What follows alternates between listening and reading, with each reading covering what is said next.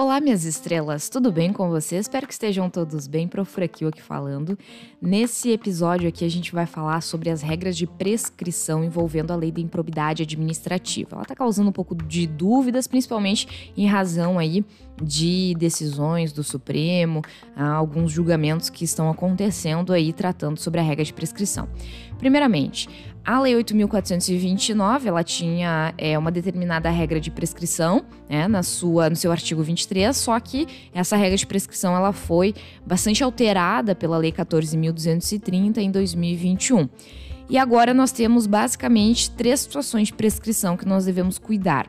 Primeiro, a regra geral de prescrição é de 8 anos, a prescrição intercorrente é de 4 anos e nós temos ainda uma tese de repercussão geral, julgada em 2018 pelo Supremo Tribunal Federal, que seriam imprescritíveis o dever de ressarcir o dano no cometimento de um ato de improbidade administrativa é, de cunho doloso. Mas vamos entender um pouco melhor isso. Primeiramente, o artigo 23, na nova redação, diz então que prescreve em oito anos, contados a partir da ocorrência do fato ou, no caso de infração permanente, do dia que cessou a permanência desse ato de improbidade. Esta é a regra geral de prescrição, oito anos.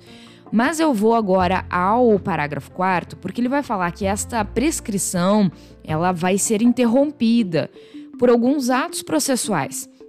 Por exemplo, o inciso primeiro vai dizer assim: do ajuizamento da ação, interrompe-se o prazo prescricional. Então, no momento que o Ministério Público ou a pessoa jurídica legitimada propor a ação segundo o STF, ela dá início ao processo, interrompeu-se ali o prazo prescricional de oito anos que a gente viu ali no caput do artigo 23. E esse é o inciso primeiro do parágrafo 4 E o inciso segundo vai falar que também interrompe pela publicação da sentença. O terceiro vai falar pela publicação da decisão do TJ do Estado ou TRF. Já o inciso quarto vai falar pela publicação da decisão ou acórdão do STJ, é, que confirma acórdão condenatório. Ou o quinto, inciso quinto do parágrafo 4 que vai falar que pela publicação da decisão ou acórdão do STF, que confirma acórdão condenatório. Então, esses momentos processuais, eles interrompem o prazo prescricional. Tá, mas o que isso tem a ver é, com a prescrição intercorrente? Vamos ao parágrafo 5 combinado com o parágrafo 8 ainda do artigo 23. O parágrafo 5 ele vai dizer que interrompida a prescrição e os prazos, é, ou melhor, as possibilidades de interrupção a gente viu no parágrafo 4 interrompida a prescrição, recomeça o prazo, ele recomeça a correr do dia da interrupção pela metade do prazo previsto no caput desse artigo. A metade do prazo previsto no caput desse artigo seria de quatro anos. E o parágrafo 8 vai dizer que o juiz ou o tribunal, depois de ouvido o MP, deverá de ofício ou a requerimento da parte interessada reconhecer a prescrição intercorrente nos modos do parágrafo 4 e do parágrafo 5 Então, o que, que significa? A prescrição geral é de oito anos, contados a data do fato. Mas digamos lá que o Ministério Público ajuizou a demanda de improbidade administrativa, ação de improbidade administrativa. Bom, Nesse momento, segundo o parágrafo 4 quando ele ajuiza essa ação, ele interrompeu o prazo prescricional.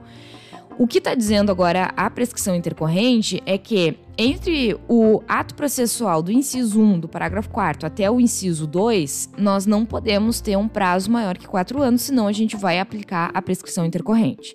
Então, entre o ajuizamento da ação até a sentença, não pode passar mais de 4 anos, porque senão prescreveu e a prescrição intercorrente. Entre a sentença e a decisão, o acórdão do TJ ou do TRF, também não pode ultrapassar quatro anos, porque senão vai prescrever e a prescrição aqui é intercorrente no prazo de quatro anos.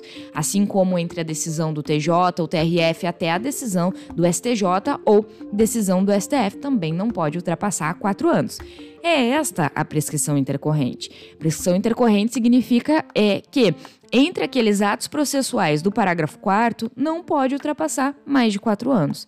E por fim, também é importante mencionar que nós temos um tema de repercussão geral, uma tese de repercussão geral, que é o tema 897, julgado em 2018 pelo Supremo Tribunal Federal, ainda válido, no sentido de que é imprescritível o dever de ressarcir o dano então, não prescreve o dever de ressarcir o dano, pode prescrever a possibilidade de aplicação das outras sanções previstas na lei da improbidade administrativa, mas o dever de ressarcir o dano não prescreve, segundo o entendimento do STF. Mas para que situações? Para ato da improbidade doloso.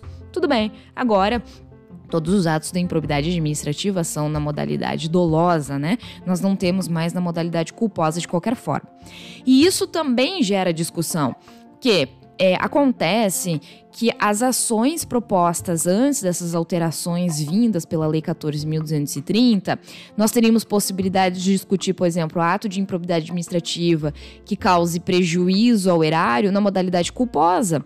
Esta era a redação antiga da lei. Nós poderíamos falar em prescrição no prazo de cinco anos, não existiria prescrição intercorrente também na redação antiga da lei. Esses processos mais antigos é, estão em discussão no sentido de que essa nova regra prescricional e também da situação é, da necessidade de comprovação do dolo específico, isso irá retroagir e ser aplicado também às ações e os fatos anteriores a essas alterações ou não. Bom, essa discussão ela foi reconhecida pelo Supremo Tribunal Federal como repercussão geral, é o tema on, é, 1199, onde se discute a retroatividade da Lei 14.230, nesse quesito né, da necessidade do elemento dolo específico e da prescrição. Não, nós não temos ainda um julgamento sobre a possibilidade tá, de, de, dessa aplicação retroativa da Lei 14.230. Entretanto, o Supremo Tribunal Federal ele suspendeu o prazo prescricional de todas as ações até que ele discuta essa situação. Mas com base no que? A gente está é, tendo esses processos, esses advogados argumentando a possibilidade do princípio da retroatividade da lei dentro da ação da improbidade administrativa. Bom, Ocorre que é, nós temos um, um julgado é, um, um mandado de segurança julgado pelo STJ lá em 2018 que se referia que o princípio da retroatividade da lei penal mais benéfica, esculpido lá no artigo 5 no inciso é, 40 da Constituição Federal, ele precisa ser aplicado é, às legislações que tratem sobre direito administrativo sancionador. Então, esse é um posicionamento do STJ que vem lá de 2018, que o princípio da retroatividade da lei penal mais benéfica, ele se aplica para as leis que tratam sobre, então, direito administrativo sancionador. Aí o que, que acontece? A nova lei é, de improbidade administrativa traz no seu artigo 1, parágrafo 4, que aplicam-se ao sistema de improbidade administrativo os princípios constitucionais do direito administrador, é, é administrativo sancionador. Então significa dizer que com esse entendimento do STJ, o STF ele tá nesse impasse de decidir se a gente vai aplicar retroativamente ou não essas novas regras sobre prescrição e sobre o, a necessidade de comprovação do elemento dolo tornando então fato atípico, né, aquelas ações antigas que tratam sobre a modalidade culposa. A gente ainda não tem julgamento sobre isso, mas saiba que foi reconhecida a tese de repercussão geral em cima dessa, desse tema, repercussão geral, e assim que nós tivermos o, o julgamento, né, com certeza nós vamos divulgar aos nossos alunos. Eu espero que vocês tenham gostado dessas explicações. Eu deixo aqui um abraço bem apertado para vocês e até mais.